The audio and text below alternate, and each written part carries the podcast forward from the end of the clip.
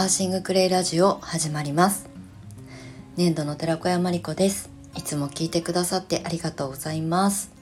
はい、えー、11月28日火曜日の収録配信をお届けしていきたいと思います。はい、えー、今日は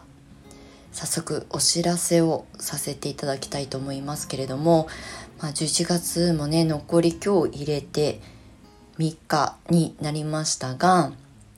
えっ、ー、と今ですねえっ、ー、とアーシングクレイ講座というあの理論クレイセラピーの理論歴史うんちょっと鉱物学に触れるような、えー、講座をね募集させていただいています。これはもともとクレイセラピスト養成講座を6年ずっとこう、えー、やってきてまあここの部分だけ抽出して理解ができてるとおそらくこう自分のうんクレイをライフスタイルの中に取り込んで、まあ、ちょっと理解が深まるとよりクレイの楽しさだったりが伝わるんじゃないかなっていうところをギュッとまとめた講座になっています。はい、なのでクレイセラピストの養成講座のように資格取得を目指す講座ではなくって、まあ、とにかくクレイを楽しむとかあとクレイをもうすでに愛用している方がちょっと理論を深めてみたいなとかあとはまあクレイをお仕事にもあの生かしてみたいなって思う方でそのライセンスにこだわらない方に関してお届けできたらいいなと思って募集をしております。でこれは11月30日が締め切りで、えーと2回目以降の募集はありません次回の募集はありませんのでもしねこの年末のタイミングに合わせて、えー、お申し込みいただけたらなと思って、まあ、来年に向けてね自分のあの体を整えることはもちろんのことをあの来年新しい何かチャレンジしたいなと思う方に是非あのご参加いただけたらご受講いただけたら嬉しく思います。はい。で、もう一つのお知らせが、あの、同様に11月30日で、えー、キャンペーンを終えるんですけれども、クレイカフェシップの、えー、参加フィー、えーと、乗船料って言ってますけれども、その乗船料のキャンペーンをしております。はい。えー、12月からはあの席の値段に変わりますのであのよかったらねあの概要欄のホームページあのリンクからね飛んでみていただけたらと思います私の、えー、ご招待枠があの残席2枠となっておりますであのこのクレカフェシップの募集に関してメンバーさんの募集に関してはメンバーの中の部長さんがいるんですけど、あの、いろいろね、部活を始めたので、その各部活の部長さんも同時にあの発信してくださってるんですが、あくまでも私の募集枠、受付枠が2枠となっております。はい、あの、クレイを伝えて活動してみたいなとか、あのクレイを伝えて仕事にしたいなライフワークにしたいなっていう方はあのコミュニティになっているので何か困った時に相談ができる、うん、仲間がいるとかね。うんと困った時だけじゃなくて良かったことをシェアするとか。あと、まあ、ちょっと思ったようにうまくいかなかったこととかもねシェアするような、まあ、そういう横のつながりがあの作れる場所になっておりますので是非あの乗船料が今ちょっとだけねお安くなってるので是非是非あの概要欄のホームページリンクの方からご覧ください。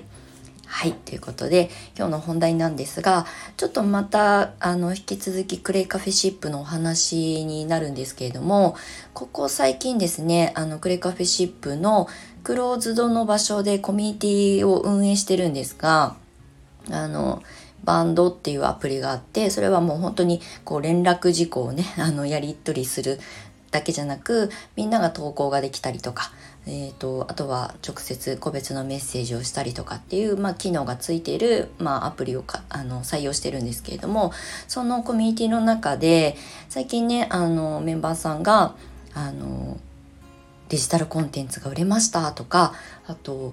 あの今まではね赤ちゃんを連れてマルシェに出店するなんてちょっとまず大変そうですよね。赤ちゃんをおんぶに抱っこしながら現場に出るってすごく大変そうだけどチャレンジしてみました。そしたらあのその場でねクレイをすごい楽しんでくださる方との出会いが増えましたとか。あとはそのマルシェの主催者の方からまた出てよってオファーをいただきましたとかね。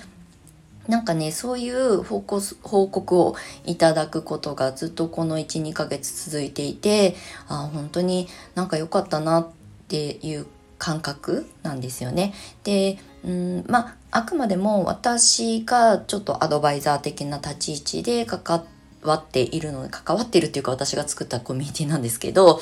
あのアドバイスはさせていただいてるんですがそれをね素直にうん、まあ、自分なりにこう噛み砕いて、えー、行動に起こしたからそういう成果結果につながっているっていうことなので私のアドバイスがすごいとかねあのっていうことではなくて自分なりに考えて行動に起こした皆さんがやっぱりちゃんと結果につながっていくんだなっていうのをこう客観的に見させていただいてるんですね。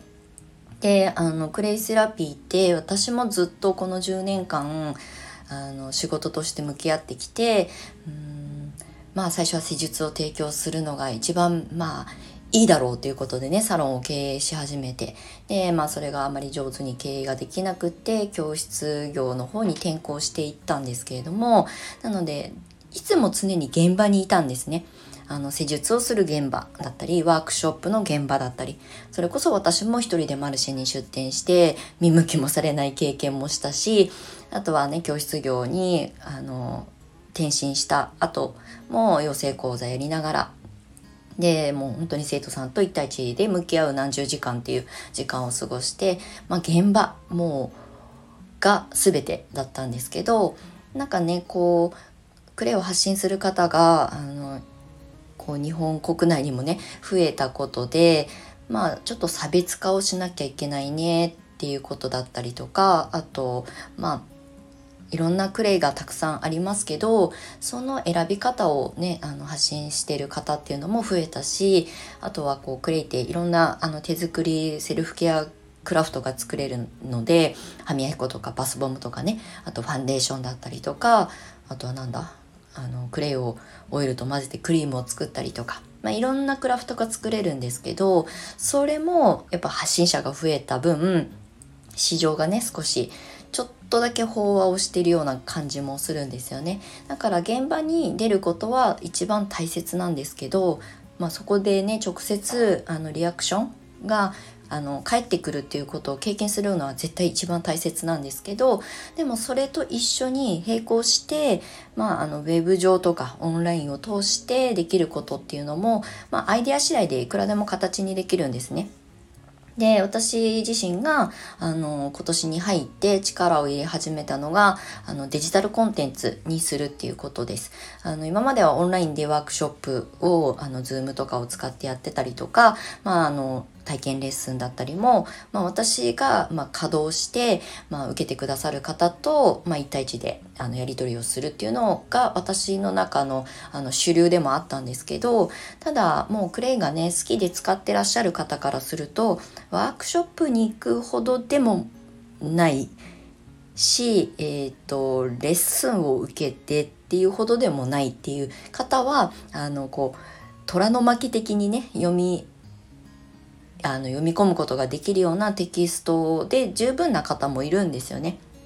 全くクレイに触れたことがない方はおそらくクレイセラピストさんとかクレイを伝える、まあ、プロの方からレクチャーを受けたいと思うと思うんですけどあの私のメルマガとかに登録してくださってる方は意外とね愛用者が多いのであのもうすでに何年も使ってますっていう方があの確認作業としてねコンテンツを読んでくださってるっていう状況を、まあ、作ってみようあ作れたらいいなと思って始めたら、まあ、そういう、まあ、成果につながったということで、まあ、クレイを伝えるあのお仕事として活動として一つ新しいこう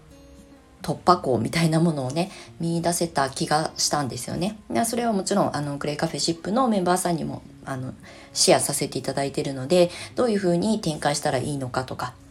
どういうふうに動線を作ったらいいのか。なんかもあのコンテンツとしてあのお届けしてたりするんですが、まあ、それを採用してくださったメンバーさんの中にはやっぱりあのコンテンツが売れましたとかそのコンテンツがきっかけでコミュニケーションがあの増えましたとかねいろんなこうフィードバックを頂いているのであのクレカフェシップコミュニティの中でそういうやり取りあの表にあんまり出さない私の経験だったりを皆さんにシェアするっていう場にしていたりもするので、まあ、それがみんなの活動のねあの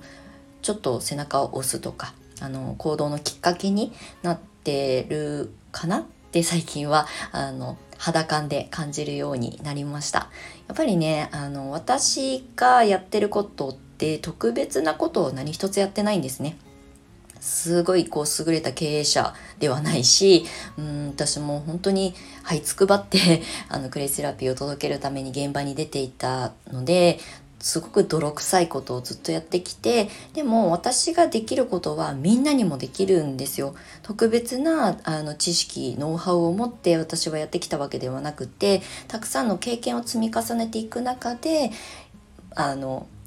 やった方がいいこととやらなくてもいいことっていうのを振り分けができるようになったっていうだけの話なのでこういうタイミングでこういう活動をしてみたらこうなるよみたいな経験則でお話をしているんですけれどもそれは誰もがコピーペースト要するに、えー、再現できる形だけを皆さんにシェアしているので基本的には、うん、まあそれをそのままやったら絶対全員がうまくいくっていう話ではないんですがただちゃんと再現性があることをあのそのまんま最初は受け売りでもいいから取り入れてみて、まあ、行動してみて。でそこにあの成果結果が伴ってこないってことはその手前に何かあの課題があるよねっていうことに気づくことがとても大切なのであくまでも私が皆さんにシェアしているのは過去のコンサルの中でも同じようなお話をしてたんですけれども再現性のあることしか私はあのシェアしていません。なぜかっていうと私が、まあ、10年前にクリセラピストとして独立した時っていうのはまずセラピストの経験がない未経験の私がサロンを作ってあのね、経営をするっていうところをじゃあ今からみんな一緒に同じようなことやってみましょうっていうのはなかなか難しいですよねお金もかかるしね。なのであのそういうことではなくって私もたくさん経験してきて、まあ、失敗というかあのうまくいかなかったことは皆さんにおすすめはしません。で私がやってきてうまくいったよって私が必ず実践してあの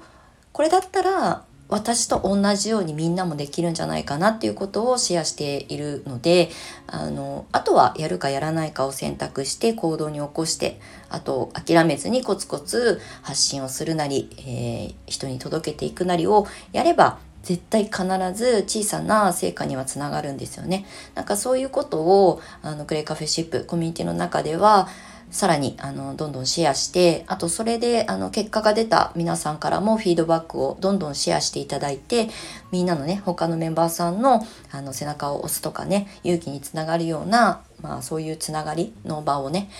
もっともっとあの加速させていきたいなというふうに思っています。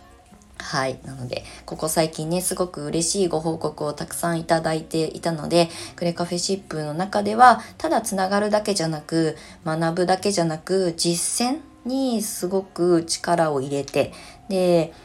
最初はね、あの自分でアイデアってなかなかこう、出せないんですけどあの誰かのアイデアをパクる。とにかく真似をするっていうところからスタートをする。でそれであの回数を重ねていくことで自分なりのアイデアが浮かんできたりとか。でそれを実現するためにどう行動していくかっていうことが自然と身につくんですよね。なんかそういう、まあ、現場主義的な視点とあとは新しいアイデア。自分のあの過去の経験には思いつかなかったアイデアを、まあ、素直にちょっと取り入れてみるみたいなことをね皆さんにもあの、えー、チャレンジしていただきたいなっていうふうに思って私も自分のあの実践をちゃんとベースにお話をさせていただいています。なんかブランディングだったりとかコンサルだったりとかそういう、まあ、マーケティングを学ぼうということもとても大切なんですけど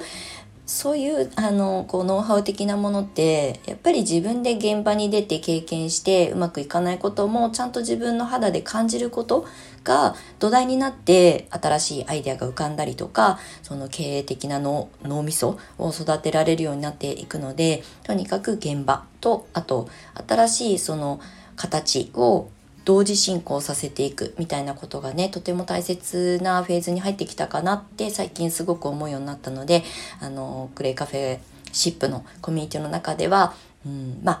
目新しいものっていうのはもうそんなに転がっていないのでじゃあね他の